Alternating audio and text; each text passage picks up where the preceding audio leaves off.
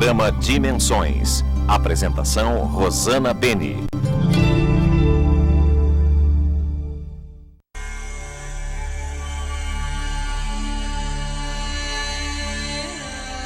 Olá, gente. O programa Dimensões está mais uma vez com vocês. Desta vez dando continuidade àquele grande papo que nós tivemos com Wagner Borges, que é nosso companheiro desde o início desde sete anos atrás. O tempo passa, hein? Tudo bem, Wagner? Tudo bom, Rosana? Boa noite para os nossos telespectadores. A gente continua naquele bate-papo que a gente fez ao vivo uhum. no outro programa. Hoje a gente está gravando aqui e vamos falar um pouquinho sobre espiritualidade, luz, egrégora, vida após a morte, saídas do corpo. O que papo que você puxar, a gente entra e vai levando. Vamos falar um pouquinho de, de, de projeção da consciência, porque é, muitas pessoas estão, é, às vezes, todas organizadas, você explicou bastante, vão nos seus cursos, aí começa a vir outros tipos de informações em outras TV e confundem elas todas de novo. Uhum. Então, vamos deixar claro assim que não tem a ver com religião, como é que funciona, o que é a projeção da consciência. Bom, vamos dar até uma repassadinha geral que serve Isso. até para quem já estuda. É, o ser humano tem diversas capacidades, Rosana nós não usamos nem 10% do potencial cerebral que a gente tem. Uma dessas capacidades, junto com a clarividência, a clareaudiência, a mediunidade, a telepatia, é chamada desde a antiguidade de experiência fora do corpo. Notadamente no Oriente Antigo, Egito, Índia, China e Tibete, se estudava esse tema, mas de uma forma mais esotérica, dentro dos templos daquela época, porque se considerava que esses assuntos eram muito profundos. Só os iniciados. Só os iniciados. Então era o parâmetro da época e se considerava que a população não tinha muita profundidade para lidar com esses assuntos. Então, os místicos antigos criaram sistemas de preservação da informação, só passando de mestre para discípulo, ou quem quisesse entrar em tais estudos, que passasse por um conjunto de provas que na época eram chamadas de iniciação, que vem do verbo inir, que significa ir para dentro, ou seja, dentro do templo, onde será levantado o véu do mistério, e aí a pessoa aprofunda e entra no próprio coração para se autoconhecer. Então, os milênios foram passando e muitas dessas informações que outrora estavam trancadas dentro desses nichos esotéricos, fragmentos disso é, é, surgiram um pouquinho no Espiritismo, um pouquinho na Teosofia, um pouquinho na Parapsicologia, e isso do século XIX para cá, porque já não tinha mais fogueiras da Inquisição, nós passamos alguns séculos aí de trevas conscienciais, notadamente na Europa, por causa da Inquisição, e no século XIX, o surgimento do Espiritismo, da Teosofia, a própria parapsicologia, foi lentamente abrindo espaço e trazendo para público assuntos que eram mais é, esotéricos de uma forma mais aberta. Entrou o século XX, um século em que a comunicação se abriu demais, nós, temos, nós tivemos aí um boom de informação da década de 80 do século 20 para frente, por causa de muitos livros publicados em aberto, a internet da década de 90 para frente também abriu o assunto, então muitas pessoas começaram a falar de temas que outrora eram secretos. Um desses temas é justamente a viagem astral, como popularmente é chamado, que é a capacidade que a pessoa tem de desprender a própria consciência espiritual temporariamente para fora do corpo, vivenciando uma experiência fora desse corpo e retornando para o corpo posteriormente e lembrando daquilo que ela vivenciou em outro plano. Então, ao longo da história, muitas doutrinas chamaram essas saídas do corpo por nomenclaturas diferentes. Isso é natural. De acordo com a época e a cultura, mudava o nome e o enfoque. Então, nós temos hoje, por exemplo, viagem astral, projeção astral, experiência fora do corpo, emancipação da alma, desprendimento espiritual, viagem fora do corpo, desdobramento espiritual, são muitos nomes para uma mesma coisa. Isso pode causar uma certa confusão para quem não tem uma visão de conjunto, porque às vezes a pessoa frequenta um determinado local onde aquilo é chamado por um nome, e se ela não tem a visão de conjunto e se acostuma só com aquela nomenclatura, ela comete o erro de achar que o mundo inteiro chama daquele jeito. E uma outra doutrina, com outro enfoque, também espiritual, mas com métodos diferentes, poderá chamar aquilo de outra maneira. E isso causa uma confusão muito grande, e aí é que entram os mitos ah, e as confusões e distorções que as pessoas fazem. Porque você estuda num grupo espírita, o enfoque é espírita, naturalmente. Você estuda num yogi, o enfoque é mais oriental. Um grupo ocultista, o enfoque é mais esotérico. E nesses enfoques, tanto para a pessoa atingir, porque algumas pessoas têm projeção astral espontânea, e algumas têm que fazer alguns exercícios, né? Você até dá aulas, tem seus livros.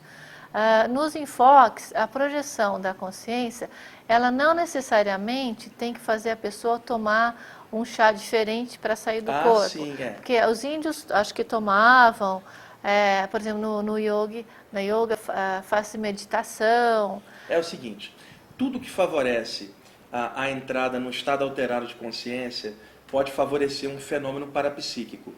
Acontece que o relaxamento da respiração, do sistema cardiorrespiratório e das ondas cerebrais dilata a aura, que é o campo energético, e isso afrouxa as ligações energéticas entre o chamado corpo espiritual e o corpo físico. Então pode acarretar saídas do corpo.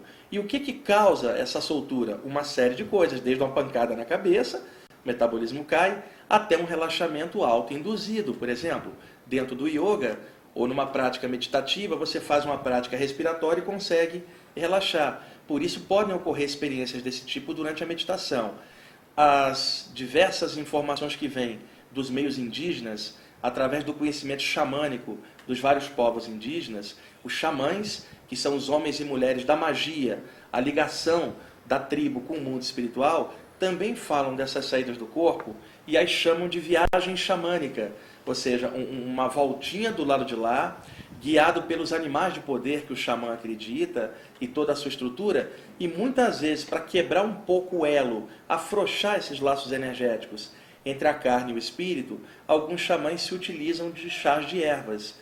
Isso dentro de um contexto xamânico está correto, está dentro da cultura deles. Dentro da cultura deles. O xamã não vai fazer um ritual desse para tomar um chá que induz estados alterados por motivos levianos, ou para tirar um barato, ou para fugir da vida, e nem mesmo como doutrina. Para ele, ele ora a um espírito da natureza que mora dentro da folha, ao qual ele reverencia e cultua dentro das suas tradições. Então, ele reza, se prepara e para ele aquilo é um ato sagrado. Ele não está tomando um chá, ele está entrando numa viagem da alma, uma viagem xamânica. Então, até aí, tudo certinho.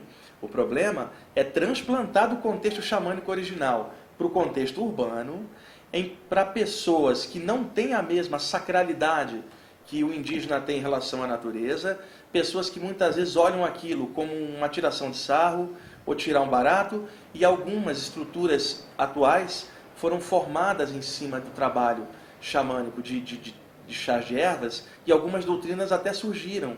Então você às vezes entra num grupo, mas olha, vamos tomar um chá, mas tem que cantar para a Virgem Maria, tem aí, já, aí você não imagina um xamã lá no interior da floresta cantando para a Virgem Maria, que ele e... nem sabe quem é, porque a cultura dele é xamânica. E o tal do Santo Daime? A mesma coisa, formataram religião em cima. O que eu estou dizendo é o seguinte: no contexto xamânico original, está dentro de uma cultura, está inserido, faz parte. Transplantado para cá, tornou-se doutrina. E eu não estou dizendo que é certo ou errado. Eu estou dizendo que aquilo que num contexto original estava de forma tão simples e naturalista, ganhou um contorno doutrinário. Então hoje você tem alguns rituais de daime ou de outras doutrinas que trabalham com er, com chá de ervas, toda uma cantoria, uma doutrina, todo um propósito doutrinário, ritualístico, que originalmente não tinha. Então escapa muito da originalidade do contexto xamânico, aonde eu acho correto e legal. Já no contexto aqui social, a gente já tem tantas doutrinas e tantas amarras doutrinárias e religiosas, e para poder entrar num trabalho de expansão da consciência, né, que um indígena faria naturalmente, eu ainda preciso carregar um pacote doutrinário em cima, mais um, particularmente eu não acho interessante. E outra, para aquilo que já é capacidade nossa natural, que pode ser desenvolvido na meditação, num trabalho de autoconhecimento, eu acho perda de tempo. Isso é minha opinião e com isso eu não estou dizendo que os, os, grupos que trabalham com isso estão certos ou errados. O que eu estou dizendo é que o ser humano já passou da hora de depender de uma doutrina ou disso ou daquilo para desenvolver a si mesmo. Que um chá de ervas pode acelerar, e isso pode, mas tudo aquilo que acelera a coisa né, acaba não tendo o componente do autoconhecimento, do esforço individual de crescer para desenvolver aquilo, e nesse esforço, mais do que desenvolver aquilo que você queria, você desenvolveu força de vontade, disciplina, caráter, uma coisa que nenhuma doutrina seja xamânica ou urbana, pode dar para alguém, a não ser a própria experiência de vida. Então, a projeção de consciência, a projeção astral, ah, e todos os nomes que são dados hoje de várias, diversas formas, é, é algo natural do ser humano? Natural, Rosana. Eu comecei a ter essas saídas do corpo com 15 anos, não estudava nada disso. Eu passei a estudar para entender o que acontecia comigo. Ah, com o tempo, eu fui me desenvolvendo sozinho. Depois, dando palestras e cursos há tantos anos sobre isso, eu fui notando claramente que 90% das pessoas que procuravam esse tipo de informação era porque aquilo estava acontecendo com elas. Ou seja, elas não tinham ido atrás, aquilo tinha atropelado a elas, elas deitavam para dormir e se viam fora do corpo espontaneamente, sentiam determinadas sensações que elas não sabiam explicar, como acordar paralisado, não conseguir se mexer, tentar abrir os olhos não consegue, tenta gritar e não consegue, é, é, tenta chamar alguém não sai som nenhum, e aí a medicina chama isso de paralisia noturna, né? Isso é chamado nesses meios ah, espiritualistas de catalepsia projetiva, ou seja, não é uma paralisia muscular, mas uma paralisia do campo energético num estado alterado de consciência que pode propiciar uma experiência fora do corpo naturalmente. E como que a pessoa pode confirmar isso? É muito simples. Se ela acordar paralisada, que ela não tente se mexer. Faça o contrário, relaxa. É porque tem gente que tem medo. Ah, fiquei com porque medo. Porque fica com medo, com medo de não conseguir se mexer mais, com medo de morrer, ninguém saber que ela está ali consciente num corpo que não se o mexe. Coração dispara. Se ela se entregar e pensar em flutuar com um pensamento alto, ela se desprenderá naturalmente do próprio corpo, perceberá o corpo visto de fora e o que isso acarreta para a pessoa? Uma mudança de paradigmas muito grande, porque ao se ver fora do corpo, ela descobre que não é apenas o corpo. E ela está provando para ela que ela é uma consciência que independe do próprio corpo físico. Nessas saídas do corpo, há a possibilidade da pessoa encontrar com seres extrafísicos, pessoas que ela até conheceu aqui, que hoje moram em outro plano. E aí ela confirma para ela que existe vida após a morte. Ela está ali de frente com um parente dela que morreu ano passado. Ela sai do corpo, está vendo o espírito em frente. Nessa condição, ela não está lidando com a pessoa, com o espírito, como um ser humano em espírito, mas ela também em espírito. Então isso muda o parâmetro. Ela vai lá, dá um abraço na pessoa volta para o corpo todo contente, toda contente. Aí alguém vai perguntar para ela: Você acredita mesmo em vida após a morte? E ela vai falar assim para você: Eu não acredito, eu tenho certeza, eu vi, eu não aprendi isso numa doutrina, nem num livro, não foi guru, médium, pastor, padre ou sensitivo de área nenhuma que me mostrou que tem vida após a morte. Eu escorreguei para fora do meu corpo como um espírito consciente, eu vi outro espírito, o mundo inteiro pode dizer que eu estou louca, não estou. Eu tenho certeza, está aqui no meu coração. E a próxima vez que eu perder alguém pela morte, eu vou sentir falta da pessoa no plano físico. Mas eu sei que é possível encontrá-la em outro plano e eu sei que a morte não pode matar a consciência. Então vamos começar a quebrar os mitos sobre projeção astral. Faz mal a pessoa se sair do corpo não volta mais? Não, isso não existe. Ah, isso é um dos mitos antigos, porque a pessoa tende a associar a experiência fora do corpo temporária, durante o sono, por exemplo, com a morte. A morte também é uma experiência fora do corpo, só que sem volta porque o mecanismo físico parou. No caso de uma projeção astral, a pessoa se desprende e o corpo está em estado de sono profundo, dormindo como todas as noites, e ela está desprendida.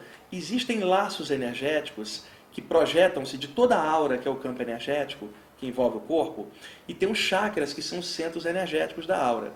Quando o corpo espiritual se desprende para fora do corpo, desde a cabeça até os pés, de cada ponto energético da aura, projetam-se filamentos energéticos, são milhares deles. Mas, como existem sete grandes chakras, de cada um dos chakras grandes projetam-se filamentos maiores. Esses filamentos se interconectam até formar um feixe energético, que em torno do corpo parece um campo de luz com uma ponta. Essa ponta está conectada na cabeça do corpo espiritual e é o que vai puxar esse corpo espiritual de volta para dentro do corpo, assim que o metabolismo naturalmente subir. Esta extensão energética foi chamada ao longo da história de cordão de prata.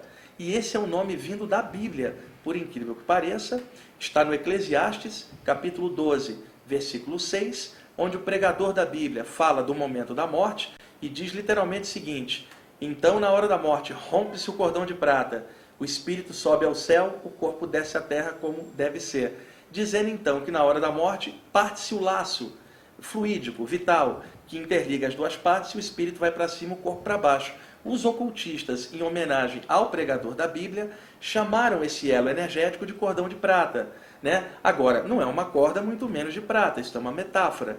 Quando se fala corda, é no sentido de algo que liga duas partes. Mas não está dizendo que é uma corda que você pode chegar e cortar.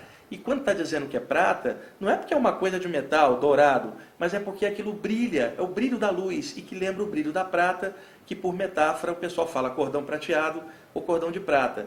Um dos mitos que o pessoal antigo falava era o seguinte: cuidado, enquanto você está fora do corpo, pode entrar um espírito no seu corpo. Não dá por causa justamente de, dessa ligação cordão de prata.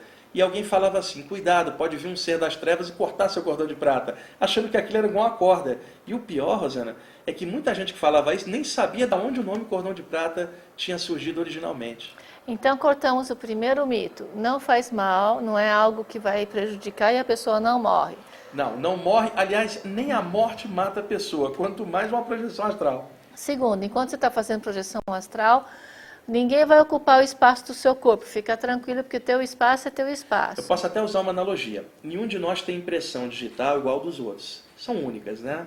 A nossa energia também é única, Rosana. É claro que nós estamos dentro da mesma luz que está em tudo, um mesmo Criador em todas as coisas, mas individualmente, cada um de nós é um universo de pensamentos, sentimentos e energias muito, muito pessoal, né? A energia é cósmica, mas quando entra em nós se torna pessoal, é o nosso jeito de ser. Então, cada um tem uma energia, uma vibração.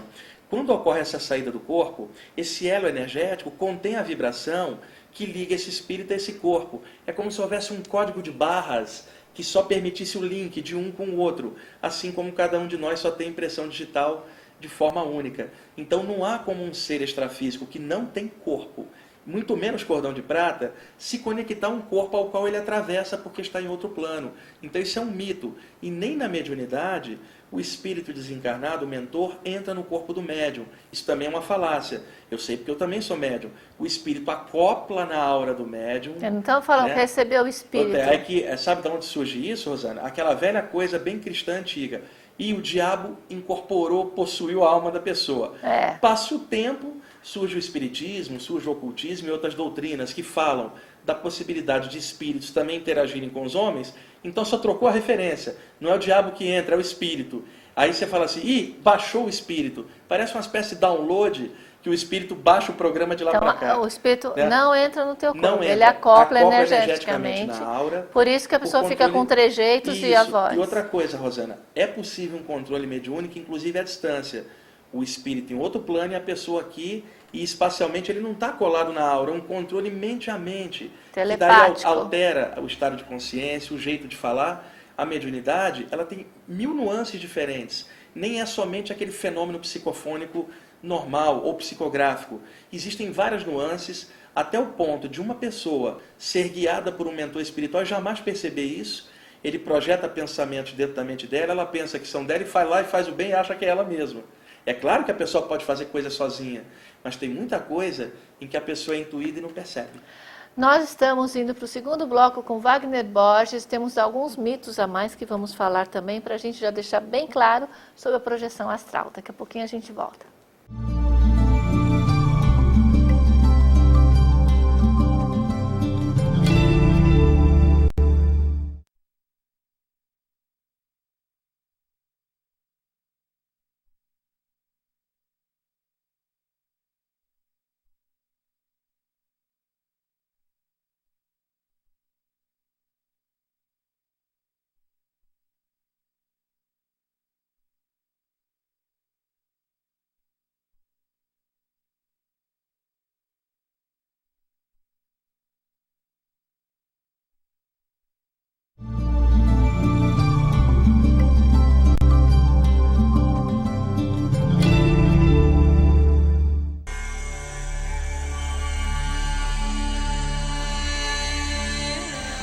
Programa Dimensões hoje está conversando com Wagner Borges, dando continuidade a várias entrevistas que temos com ele.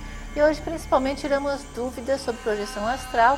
Também vamos falar um pouco sobre o momento que nós estamos passando aqui na Terra e como fortalecer a tua energia como guerreiro do bem. Quero agradecer aqui à Sociedade Bíblica do Brasil, que sempre manda as novidades é, em Bíblia né, para crianças, é, temas relacionados à Bíblia.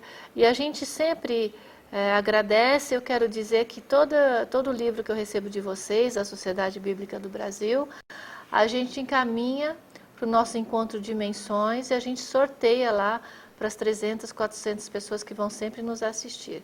Então, eu acho um trabalho bem bacana da Sociedade Bíblica do Brasil, porque tem uma forma diferente de mostrar a, a mensagem divina, né? Tem para criança, para mais jovem, para mais velho, tem com letronas bem grande para quem já não está enxergando as letrinhas da Bíblia, tem bastante coisa.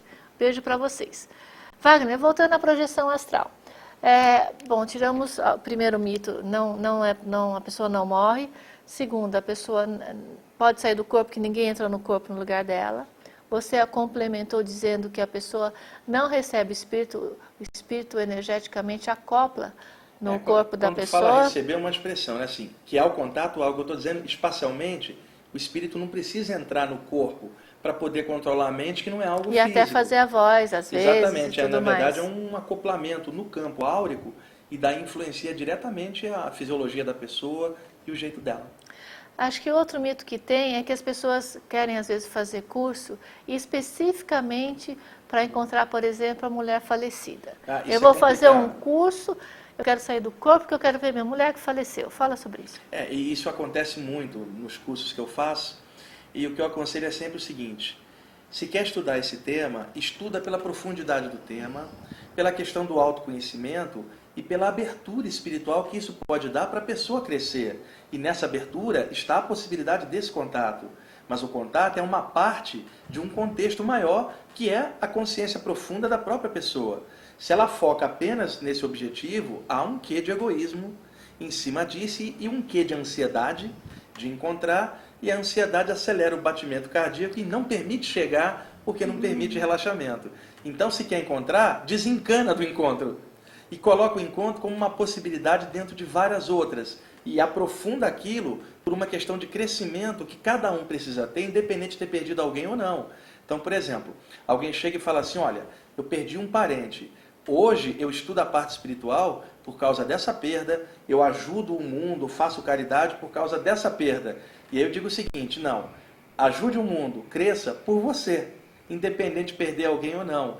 E, se você quiser, oferece tudo de bom que você fez em homenagem à pessoa que partiu, que provavelmente vai ficar muito contente do lado de lá de saber que você está fazendo coisa boa, mas não por ela, mas por você. E ela vai ficar contente de você homenageá-la através da sua boa ação. Então, não foca como alvo a, a pessoa que você quer encontrar. Foca como alvo o encontro consigo mesmo. Dentro desse encontro, há a possibilidade do encontro com outros seres, mas que isso não seja o cerne da questão que seja principalmente crescimento, aprofundamento de consciência, a melhoria do ser humano. E isso independe de perder alguém ou não. Porque, Rosana, uma coisa que é, é necessário falar. Quem fica velhinho, quem chega lá aos 90, 80 e poucos, 100 anos, vamos torcer com boa qualidade de vida, porque não adianta nada chegar lá só rangendo, esclerosado, sem consciência de nada. É legal poder chegar com qualidade de, de, de raciocínio, de sentimento e poder ainda contribuir com alguma coisa, não ficar jogando num canto. Quem chega aos 80 e poucos, 90, 100, tem sempre uma coisa a considerar. Boa parte dos familiares e entes queridos que a pessoa ama vão embora nos anos anteriores. Significa que envelhecer e ficar vivo muitos anos significa que você vai ver a partida de todos os seus entes queridos nos anos anteriores, porque eles não vão, nem todos vão chegar na mesma idade. Então a pessoa tem que se preparar. Eu quero viver, quero ter longevidade, mas eu preciso me preparar para as perdas inevitáveis que vão acontecer. É então, se a cada perda eu usar como alvo só a perda, eu estou sempre oscilando e dependendo de uma perda para crescer. Agora, se eu coloco como objetivo a própria vida e sabendo que na vida existem é, perdas e ganhos também, é um equilíbrio da natureza, eu vou colocar algo maior que a minha própria existência. E a existência me faz rico, me faz aprofundar. E aí cada um que foi eu até ajudo. E ainda encontro lá de lá porque eu estou buscando algo maior. Outro mito, tem gente que fala que não vai fazer a projeção astral porque não sabe quanto tempo fica fora do corpo e falam que se ficar mais do que três horas fora do corpo, você não consegue voltar mais. Não, inclusive porque nem dá para fazer isso, Rosana. Nós temos um padrão de ondas cerebrais e esse padrão de ondas cerebrais durante o sono, ele se alterna. Quando nós estamos agora na vigília, o cérebro emana um padrão de ondas cerebrais beta, que é o estado de vigília. Fechamos os olhos, cochilamos ondas alfa. Dormimos o sono leve, ondas teta. Dormimos o sono pesado, ondas delta. Então, durante o sono, o padrão de ondas cerebrais faz alguns ciclos. Então, cada vez que esse ciclo vai e volta, leva em média uma hora e meia, mais ou menos, tá? Então é muito difícil uma pessoa ficar mais do que esse tempo fora, porque o padrão desce, daqui a pouco quando sobe o cordão de prata puxa a pessoa. Pode até ter uma segunda experiência, mas é muito raro ficar muito tempo, inclusive porque me parece que o corpo precisa do calor vital, da energia do espírito, então de tempos em tempos o cordão de prata puxa para trazer a vitalidade que está no espírito para a carne e daqui a pouco libera de novo. O comum são, é ter algumas e não uma muito extensa, a não ser naqueles casos raros de coma, né? Isso, vamos ou, falar ou de sobre doenças isso. que realmente deixam o corpo bem prostrado. Vamos falar da projeção astral e o coma. Normalmente no coma, o padrão de ondas cerebrais é o mínimo, por isso o risco da pessoa não voltar. 99% das vezes, pelo que eu pude observar, Rosana, inclusive eu fora do corpo observando, a pessoa está pairando por cima do corpo agora, consciente ou Você não. chegou a ver isso no coma? Ver, em alguns casos, eu- um caso que eu acompanhei, a pessoa vivia já no plano espiritual, só esperando o corpo desativar, ligado por um filamento. Eu perguntei por quê. E aí os espíritos me falaram o seguinte: a família dela precisava passar o karma de ter uma pessoa em coma por um tempo para reciclar e repensar uma série de coisas. Que era uma família que brigava muito, era muito desunida, mas por causa do coma de um eles se uniram. Então aquele coma não era um karma da pessoa, mas da família, era um karma grupal que precisava passar a lição de ter um deles em coma para poder se unir. Então depois de três meses foi desligado, o espírito já estava do lado de lá tranquilo e o grupo familiar com essa perda acabou ganhando maturidade e melhorou como grupo. Então, no coma, a pessoa pode sair do corpo e já ir para o plano, ou pode estar Ou pode por aqui. pairar, e isso vai variar de acordo com o nível. Pode estar circulando no hospital, na É, casa das pessoas. E outra coisa que eu também é, é, ressalto nisso. Às vezes, se a pessoa desencarna naquele momento, a- a- de um acidente ou alguma coisa que levou ao coma, ela pode carregar um monte de coisa mal resolvida para o lado de lá. De repente, se ela passa seis meses com o corpo dela em coma e ela ali próxima, vendo os familiares visitarem, vendo os pensamentos deles sem poder interagir, pode ser que nesses seis meses de coma ela repense uma vida inteira, recicle coisas, perdoe o que não perdoou, dê uma quebrada na arrogância e isso permite a ela depois ir embora de uma forma mais limpa, ou seja, se desencarnasse ali podia ficar mal. Deixa ela seis meses atrelada em banho-maria para ela repensar. De repente esses seis meses podem dar uma diferença para o espírito e ele mudar toda a condição e passar melhor. Isso é uma coisa que as pessoas do lado de cá não têm ideia. E no coma também, a pessoa, porque na ciência, você vê pela medicina, quando as pessoas comentam, eles falam muito da experiência de quase morte, quando a pessoa é, é, tem uma projeção astral e vê que tinha uma, atrás da cabeça do médico, tinha não sei o que lá, que é carequinha ali. Então ele prova para o médico e os médicos relatam isso. Isso eles relatam, porque devem ver muitas outras coisas. Sim. Mas isso eles falam, não, ah, eu fiquei impressionado, meu paciente falou isso, depois ele voltou, viu que eu pus isso aqui, isso ali. Isso é uma projeção astral espontânea e, e serve até para o quê? Para uma consciência da, da medicina? Os médicos chamam isso aí de EQMs, experiências de quase morte, É. ou EPMs, experiências próximas da morte. Em 1974, foi lançado um livro, que foi o primeiro sobre esse tema, chamado Vida Depois da Vida, ou Vida Além da Vida, não me lembro. O autor, Raymond Moody Jr., um psiquiatra. Ele foi fazer uma série de entrevistas com pacientes que tinham tido paradas cardíacas e o médico conseguiu trazer a pessoa de volta. Porque a morte não é a parada cardíaca, Rosana. Minutos depois que o, que o coração para, o cérebro morre por falta de sangue e oxigênio. Se você reativar o metabolismo, pode ser que ainda dê tempo ah, do cérebro não, a- não ser lesionado por causa do sangue e o oxigênio voltar a circular no sistema. Então, essas pessoas tiveram uma parada cardíaca, o médico vai lá, dá um choque, adrenalina no peito, respiração boca a boca, e de repente a pessoa volta, e aí passaram-se 3, 4 minutos, tecnicamente, com o coração parado. Originalmente, o pessoal chamava esse pessoal de ressuscitado, mas não podia chamar de ressuscitado porque não tinha tido morte cerebral. Então, certo é reanimado, reativado. E aí, surpresa do Raymond Moody Jr., ao entrevistar os pacientes, quase que a metade deles narrava experiências fora do corpo durante a parada cardíaca. E ele ficou chocado com aquilo. Então ele juntou esses relatos e publicou essa obra, Vida Além da Vida. a partir dessa obra, vários outros médicos se interessaram em colher relatos de pacientes que tinham passado por essa experiência e ficaram chocados. Então, hoje existem muitos livros publicados por médicos sobre esse tema e até sites na internet específicos é, mantidos por médicos para estudar essas EQMs. Então, não é, no, no, na, casa, no, na medicina fala como EQMs, experiência EQM, quase morte. Isso. Mas é uma projeção astral. É, porque é o seguinte, experiência uma quase rápida, morte... mas é uma projeção porque astral. Porque a pessoa estava quase morta, só faltava o cérebro parar. Por que, que ocorre uma projeção astral nesse momento? Porque o metabolismo parou, Rosana. Parou, o corpo espiritual se desprende, porque o corpo físico já não tem a vitalidade, não tem respiração para poder segurar, e a pessoa se vê de fora, olha o médico desesperado tentando trazê-la de volta. Em alguns casos, ela se vê dentro de uma passagem luminosa.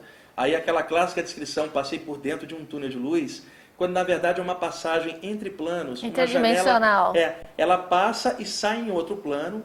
Normalmente a pessoa fala, aí aparece um ser de luz, esse ser de luz vai, me empurra pra, de volta para o corpo e fala, não é tua hora, volta e aproveita a vida, faz o bem.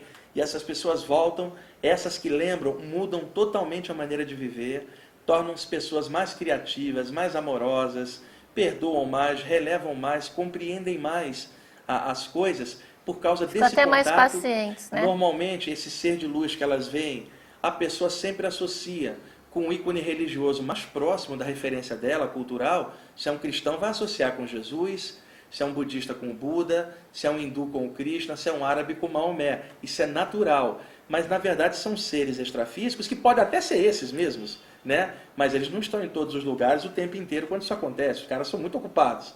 Trabalham no, no, no como é que eu vou dizer? Nem tanto no varejo, mas no atacado. É. Você imaginar que Jesus recolhe cada cristão que desencara, pô, o cara tem mais o que fazer. É. Né? O Buda recolher cada budista, esses caras trabalham com coisas muito maiores. É, mas uma consciência. Ô, Wagner, então vamos falar agora na hora da morte. Né? na hora do, que a pessoa realmente morre, ou repentinamente, ou porque já estava agonizando, ou porque, é, enfim. Quando ela sai do corpo neste momento, ela sempre encontra já alguém. Você chegou a ver alguém na hora da morte? Olha, sempre tem uma preparação do lado de lá, porque o pessoal sabe antes que aconteça o que vai acontecer, incluindo aquilo que a gente acha que é morte de surpresa, até assassinatos. Um acidente. O pessoal já sabe do lado de lá. Sempre tem uma, na hora da morte uma assessoria, né? A não ser que a pessoa durante a vida tenha criado tanta coisa ruim, tenha projetado tanta maldade, feito tanta coisa que prejudicou alguém, que a aura dela é muito densa e espíritos grossos atrelam-se nesse processo dela, e aí a sintonia dela é outra, não tem como mentores encostarem porque o livre-arbítrio da pessoa fez com que durante a vida ela se conectasse com as trevas e aí o portal que se abre é outro, né, de, de outra natureza. Tem, não precisa a pessoa ser perfeita, ou ser santa, ou ser um anjo. Basta ser uma pessoa razoável. O que, que eu chamo de razoável, Rosana? Cada um de nós tem qualidades e defeitos, todos nós. O que, que a gente tenta fazer? Melhorar a qualidade, diminuir o defeito. É isso que qualquer pessoa tenta fazer, qualquer pessoa razoável. Não precisa ser fantástica, razoável. Olha, estou aqui, tenho qualidade e defeito, estou tentando viver, não quero prejudicar ninguém, nem a mim mesmo, estou tentando crescer, estou levando minha vida, estou tentando me encontrar. Pode ser que às vezes eu fale, mas não é por maldade, é porque eu sou incompetente, assim como você, como todo mundo, ser humano, a gente erra, mas eu estou tentando fazer alguma coisa melhor. Você tem a intenção Essa, boa, né? Isto já basta para conectar a pessoa com gente boa do lado então, de lá né, morreu, tá, existe o desligamento do corpo espiritual. E esse desligamento faz o um encontro com outras pessoas que já estão no plano mais sutil. Esse pessoal do lado de lá ajuda nesse desligamento, é, soltando esses liames energéticos quando é necessário, para fa facilitar essa soltura e ah, muitas vezes na hora da morte abre-se esse portal energético e a pessoa passa por dentro dessa luz e já sai num ambiente extrafísico de readaptação do lado de lá. Nem sempre esses ambientes, Rosana, são como são descritos, tipo um hospital espiritual, que tem principalmente para quem ficou doente muito tempo e tal. Mas muitas vezes eu vi abrir-se um portal, a pessoa passar e acordar espiritualmente num campo florido, um campo de trigo, um lugar de natureza parecendo um spa extrafísico, cachoeira. Quantos relatos E aí lá disso? encontra as pessoas encontra companheiras. Companheiras, gente afim, seus guias, e aí se abre um, uma outra oportunidade para a pessoa e ela vai seguir para o plano espiritual compatível com o nível dela. Mas é legal que esses ambientes entre a Terra e planos mais altos são configurados de acordo com o nível de cada um. Se você vai por cima de uma cidade do interior da China, aonde um chinês desencarna, o ambiente extrafísico que ele vai encontrar tem que ser parecido com o da cultura dele, para que ele se sinta mais à vontade. Agora, alguém que desencarna numa cidade igual São Paulo, o ambiente que vai encontrar tem que ser mais ou menos de acordo com o que ela está acostumada. Com o passar do tempo, ela vai galgando novos níveis, aí vai galgando coisas mais energéticas. E aí vão desaparecendo essas influências culturais, e aí remonta a uma coisa só que é a luz, que é a origem de todos nós. E nesses últimos minutos, que eu já vou lá, a produtora, fazer assim, paz e amor, que são dois minutos, para concluir, então a pessoa ela tem que ficar tranquila, porque no momento que ela vai se desligar do corpo, ela vai ter consciência que está se desligando do corpo. Ela pode não aceitar, pode por, não aceitar porque depois, ela não é espiritualizada, é. não tem essa ligação da espiritualidade, mas ela sabe com certeza, porque fala muitos espíritos não sabem que morreram. É, esses aí é o seguinte, a pessoa em vida cria uma barreira muito grande, tipo, eu não falo disso, esse negócio de morte, é, né? é, é verdade. Então, se ela não discute isso em vida, nem para estudar, para na hora que acontecer saber o que fazer, não vai ser na hora da morte dela que ela vai querer reconhecer isso. Então, muitos criam fugas para dentro para não ter que admitir o que eles mais temiam. Esses então ficam confusos. Entretanto, mesmo assim, a coisa ainda vai do caráter de cada um. Porque não é o fato de alguém estudar qualquer tema espiritual que garante caráter para ninguém. O fato de alguém estudar um tema elevado, Rosana, não significa que a pessoa é elevada. Significa que ela está tentando crescer ao estudar. Isso é um erro muito comum. Uma coisa são os valores mais altos que nós todos estudamos. Outra coisa é nossa atitude no dia a dia, que nem sempre é, é, é conectada com aqueles valores que a gente estuda. Eu, você e todo mundo, nós estamos tentando ser dignos é. desses valores e tentando melhorar. Nem sempre se consegue. Então não é isso que conta mais. O que conta mais é o caráter e a atitude boa. Vale mais o seu Joaquim materialista, que fazia o bem para todo mundo, do que o espiritualista arrogante que não fazia nada para ninguém se achava o tal. E manipulador. Na, na hora da morte dá uma diferença danada. O espiritualista complicado, o seu Joaquim bem livre. Isso é muito relativo. Daqui a pouquinho a gente volta com mais Wagner Borges encerrando este programa e vamos falar até sobre esse momento que nós estamos passando que você tem uma mídia muito negativa e você que nos assiste, você que tem sua missão, você tem seu trabalho nessa parte toda da espiritualidade, às vezes fica cansado, né? Será, fala assim, será que eu devo continuar? Estou sozinho nessa? Vamos falar no próximo bloco.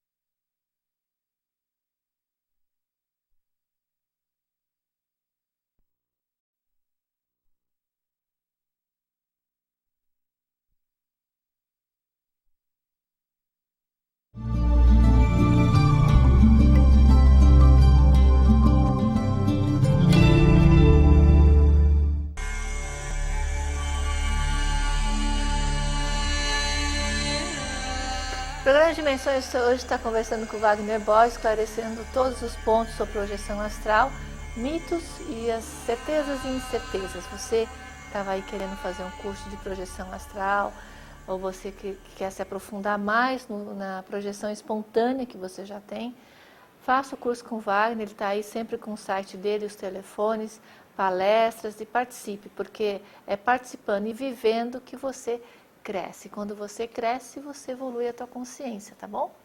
Wagner, é, sobre é, é, o momento que nós passamos agora, né? Nós, inclusive, ontem eu fiz, eu vi uma matéria no Fantástico, né? Que a, a mãe da Isabela mantém o quarto da menina como era e, e mantém as roupinhas junto com as roupas dela, como se ela ainda estivesse viva.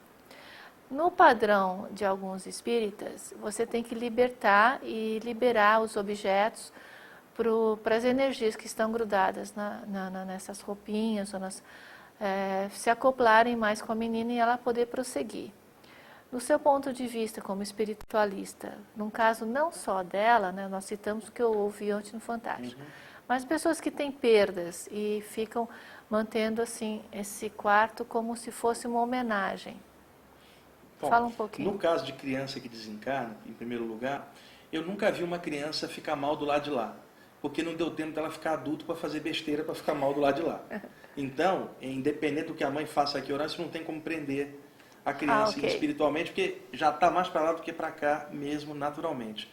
No, em outros casos, quando a pessoa mantém o quarto, até por uma questão de trabalhar a perda dela, psicologicamente falando, pode ser adequado em alguns casos, mas não exagerando. Passou-se o tempo, uma hora tem que quebrar esse padrão. E o legal é quando a pessoa carrega a lembrança da pessoa aqui dentro, do coração, não dependendo mais de uma, ou um objeto externo para poder manter esse amor vivo. Porque senão você cria um campo energético com formas mentais da tua perda, e isso, se o espírito desencarnado não estiver bem, pode atraí-lo de volta para o ambiente por uma questão de ligação, de ficar do lado de lá com pena dos que ficaram, e aí acaba rolando um processo a, a, a, até de doença espiritual, não só para o desencarnado, mas para a família também, porque está estagnada uma energia. O legal que eu sempre aconselho, doa roupas, as coisas, para um lugar de caridade, deixa aquilo fluir para quem está vivo, doa a cama para uma família pobre, sabe? Doa os discos, as coisas para que possa gerar vida para outras pessoas. E aí, gerando vida, você homenageia a pessoa que você tanto gostava. Manter tudo estagnado ali, num certo ponto, é até aconselhável terapeuticamente para a pessoa que trabalhar a perda dela, até um certo ponto. Mas daí para diante é bom a pessoa quebrar isso. No caso de pessoas que estudam temas espirituais, essa quebra deve ser imediata, porque elas já estudam coisas espirituais e, pra, e no caso ali é hipocrisia. Porque elas sabem que a pessoa não morre e está estudando. No caso das pessoas que estão dentro de parâmetros mais convencionais, é adequado manter um tempinho e depois quebrar. O ruim é permanecer com aquilo ali de infinito. Você me esclareceu uma vez é, que eu relatei a você que eu sentia que eu flutuava, que eu voava. Inclusive foi o Wagner que me orientou com essa projeção espontânea, que nunca ninguém me falou nada, eu até também me assustava muito. E eu chegava a lugares onde eu via, como já desastre de avião, eu via os corpos nas, nas, nas florestas, aí eu vi, fui ver o que aconteceu na Inglaterra. E eu começava a me sentir meio culpada, eu falei, por que, que eu não estou tendo a previsão para falar? Aí você falou, não, você não está tendo previsão, você estava lá. Porque certas pessoas têm um trabalho de ajudar um desencarne em massa. Uhum. Explica para gente isso. É o seguinte, algumas pessoas que têm uma espiritualidade legal, têm uma energia boa, os mentores espirituais aproveitam essas energias da gente. A gente está dormindo, a aura da gente tem um excesso já de energia, naturalmente, a pessoa se desprende para fora. Então, o que, que acontece? Uma pessoa desencarnou, ela está muito densa por, por qualquer motivo. Vem um guia espiritual, a energia dele é muito sutil. Então a energia dele atravessa essa outra. Então o que, que o guia faz? Puxa um de nós para fora do corpo. Os vivos, que estão vivos é, em projeção. Nós, como nós estamos ligados ao corpo por um cordão de prata, nossa energia também é densa por estarmos ligados à Terra. Então nossa energia é mais próxima daquele recém-desencarnado. Então o que, que o guia faz? Leva a gente até ele e faz dar um passe. Ou puxa a energia da gente e aplica no outro. Isso muda o padrão energético do outro e desprende para outro plano. Do outro lado o guia vai e leva. Então em casos assim de acidentes, com, com muita morte, né? Muitas pessoas fora do corpo são usadas para usar suas energias para desprender essas pessoas e passar para o lado de lá. É o mesmo parâmetro dos médiums aqui na vigília. Quando eu digo médios, tem médios em todas as culturas. Você tem médio dentro do espiritismo, dentro da umbanda, dentro do candomblé, né? Você tem vários contextos. A mediunidade ela não pertence a essa ou aquela doutrina, capacidade humana, embora algumas doutrinas trabalhem mais em cima da mediunidade. No caso de um médium, o que, que os guias espirituais fazem? Traz o espírito doente, acopla na hora do médium para quê? Para dar um choque e liberar a carga pesada para ficar leve e eles pegarem. A mesma coisa do lado de lá, nas saídas do corpo. Então, muitas vezes, nós somos levados sem perceber. Como é que eu diria, Rosane? Nós estamos agendados espiritualmente é. para um evento que está rolando lá, do outro lado do mundo. Às vezes nós não estamos é sabendo. É verdade. A gente dorme aqui, quando vê, durante o sono é levado lá, na hora que a gente volta, nem sempre o cérebro consegue processar tantas imagens, tantas emoções. Então o que, que ele faz? Ele dá uma editada, uma camuflada, aquilo pode parecer um sonho. Porque uma dessas vezes que foi muito forte, eu me lembro, que eu fui levada, eu tentava ver quem estava do meu lado, não conseguia, só ouvia a voz. E daí, de repente, eu estava nessa floresta e eu escutei, os corpos estão por ali. E aí eu vi eles tendo sendo enrolados, mas eu nunca consigo ver, assim, quem que está me levando. Ah, é e muitas vezes eu, eu não vejo nem, é, eu vejo o corpo estendido, que eu lembro uma vez que eu entrei numa sala bem bonita, assim, eu vi o sapato de salto alto, Uhum. a mulher, ela de bruço, parecia que tava, tinha morrido de repente, mas não via a, a cara dela, assim. Não Certo. sei se é evitado para não ter uma É ligação. pra não ter ligação, é, é isso mesmo. E, e o lance de você não ver o- quem está te levando é o seguinte: vamos supor, eu sou um espírito denso, você está fora do corpo, você está me vendo, eu estou te vendo. Se tem um guia espiritual ali, nem eu nem você vamos vê-lo, porque ele está em outro plano, Ah, tá. né, conectada com você para você interagir sobre mim. Eu passo para outro plano, por causa da tua energia, eu vou ver ele do lado de lá. Então, nem sempre o projetor astral consegue perceber o guia que está num plano mais acima. Agora, muitas vezes também acontece o seguinte: eu sou o espírito doente, você é a pessoa que está fora do corpo. Ali está o guia. Você vê o guia, mas eu não vejo, porque você tem a clarividência aberta lá fora. Então há essa diferença. Nem sempre se consegue ver o mentor. Na sua projeção astral, você encontra pessoas que você convive aqui eh, nessa dimensão? Muito comum, mas raramente as pessoas lembram, Rosana. Tá. A questão da saída não é só a saída, mas na volta à memória. Porque às vezes o cérebro trava a memória daquilo e, e camufla, joga três, quatro sonhos por cima. Quando a pessoa desperta no corpo, ela não sabe mais o que que foi o que, porque embolou tudo. Aliás, isso já acontece com o próprio sonho. A pessoa acorda de madrugada, lembra de um sonho. Aí ela dorme. De manhã, quando ela desperta, já não lembra mais. Ou seja, o cérebro tem mecanismo de apagar essas memórias oníricas. Se isso acontece com um sonho que, que ocorre dentro da cabeça, imagina com uma experiência à distância fora da cabeça. É muito mais difícil da pessoa imprimir essa memória no cérebro. Por isso que a pessoa estudando esse tema, lendo principalmente as obras dessa área, ela acaba enchendo o banco de memórias dela com essas informações que são compatíveis com as informações que quando ela vier de fora para dentro, ela vai trazer. Então a coisa ajuda a outra.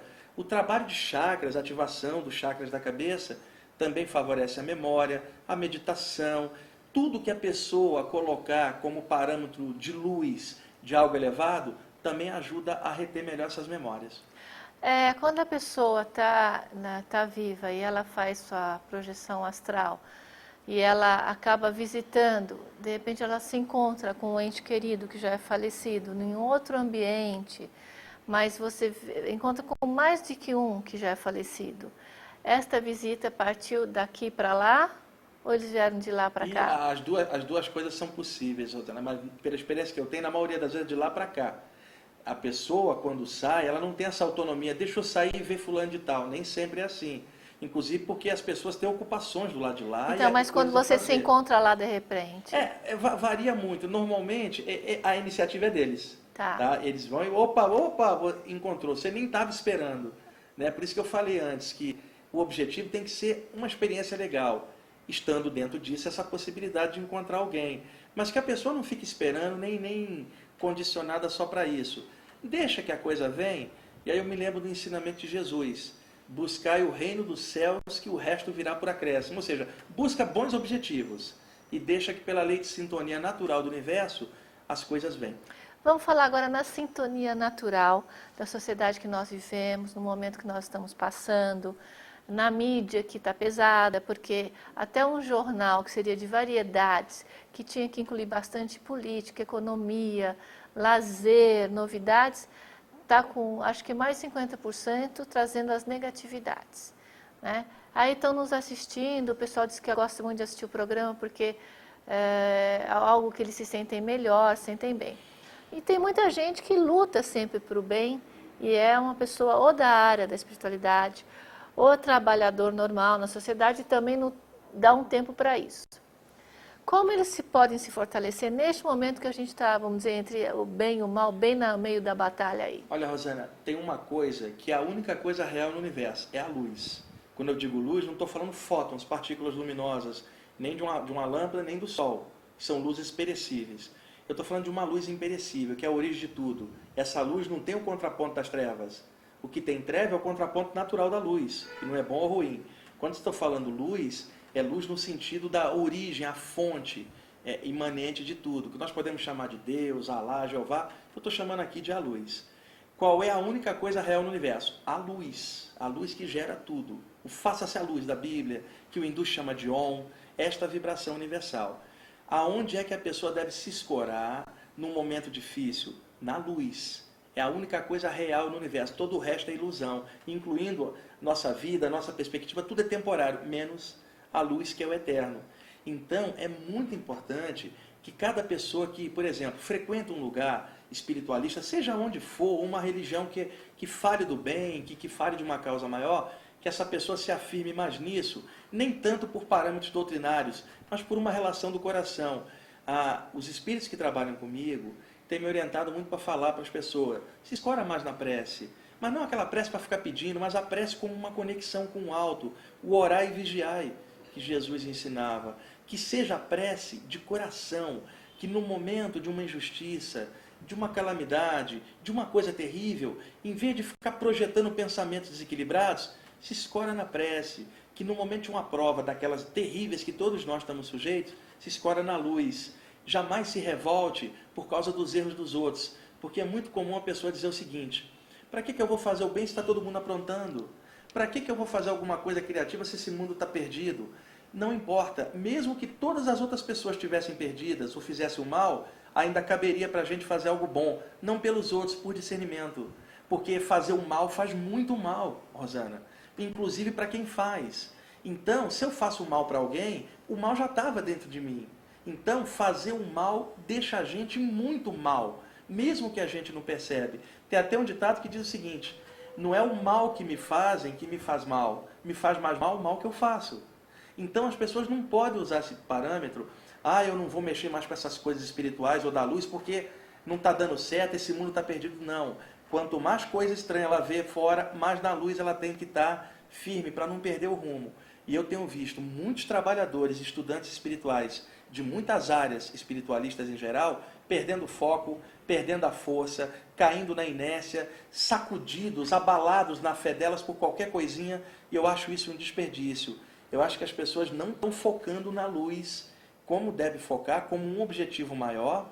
Muita gente eu conheci que dizia assim: ah, não vou mexer mais com a parte espiritual, perdi meu emprego. E o que, que o plano espiritual tinha a ver com a crise econômica que levou à perda do emprego?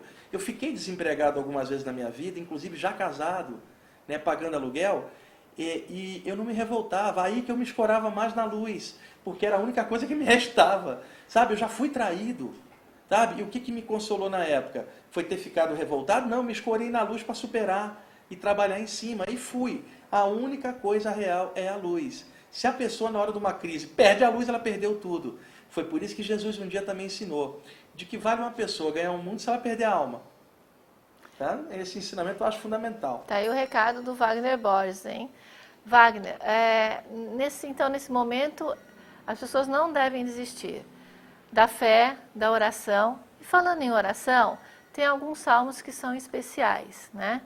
É, qual salmo você diria para a pessoa se ancorar mais na luz? Você tem algum para indicar? Assim, os salmos, cada um deles, é, e tem salmos em diversas culturas, não vamos achar que é só cultura nossa aqui, mas você tem salmos, decretos, afirmações e coisas que podem aumentar a autoestima e conectar mais a pessoa pela repetição e conexão com aquilo. Eu costumo brincar que o grande salmo é o salmo do bom senso, né? o, o salmo da fraternidade, que é a gente fazer o melhor possível. Agora, o, o salmo ah, 23 dá muita força para a pessoa, né? mas isso num contexto cristão, e num contexto árabe, num contexto hindu. Então, cada pessoa deve buscar dentro da tradição espiritual que ela mais gosta, alguma coisa que possa servir de link, um salmo, uma prece, por exemplo, no budismo, um sutra. Então, assim, é legal a pessoa ancorar-se nas referências que ela tem espirituais do povo dela, da cultura dela, e elas são equivalentes. Agora, num, num passo mais à frente, tem gente que já vai direto na luz, porque não está conectada a uma tradição ou outra. Então, qual é a tradição dela? A tradição da luz, direto. Ela já não vai mais. É legal estar tá ancorado em algo, mas é mais legal ainda estar tá ancorado na luz direto. E isso eu acho que vai do coração direto é, perguntar a, a, Jesus um dia como é que ele fazia para orar. E ele falou: quando você for orar ao Pai que está no céu, saiba que ele sabe tudo que está dentro do seu coração. Então se retira num cantinho silencioso, entra no teu coração e ora. Então, essa oração não pode ser algo padronizado. Tem que ser algo que o teu coração te diz na hora. E ninguém de fora pode te dizer como orar, porque é a tua relação com o todo. Pode ser ter é, uma conversa. Uma conversa, pode ser um desabafo, pode ser, sabe, o que a pessoa achar que deve. Ninguém de fora tem direito de dar palpite, ó, faz assim ou faz assado. É aquilo que deixar a pessoa sólida, bem com ela mesma e que dê força para ela enfrentar as dificuldades. E cada pessoa, quando vê dificuldades e coisas ruins acontecendo, que essas coisas ruins sejam motivo para ela entrar mais na luz, para não cair igual todo mundo está caindo. Bom, nesses últimos minutos, fala para o nosso telespectador uma mensagem. Olha, a, a, mensagem principal é que valoriza a vida, a chance da gente estar tá aqui. Nós saímos do plano espiritual, estamos mais uma vez aqui num corpo físico. Vamos valorizar essa experiência e nunca a informação espiritual esteve tão aberta quanto hoje. Um programa esse como o seu, quando que teve um, olhando para trás, os milênios anteriores, não tinha nem comunicação para isso. Então vamos aproveitar as chances que a gente tem de boas obras publicadas, programas legais como o da Rosana, a informação está aberta, não está mais escondida, e já que essa vida onde está tudo aberto, vamos aproveitar e crescer muito.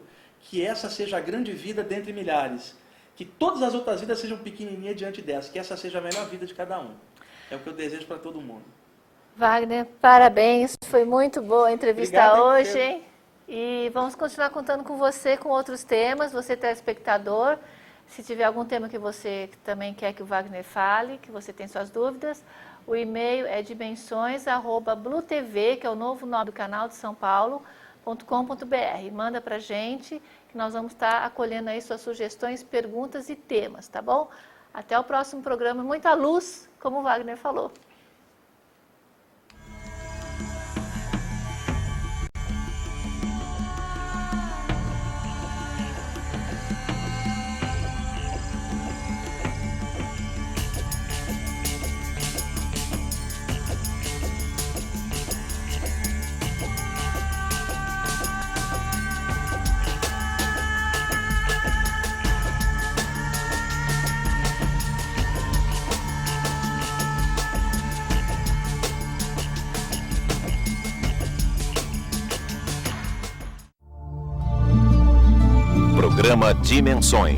Apresentação Rosana Beni.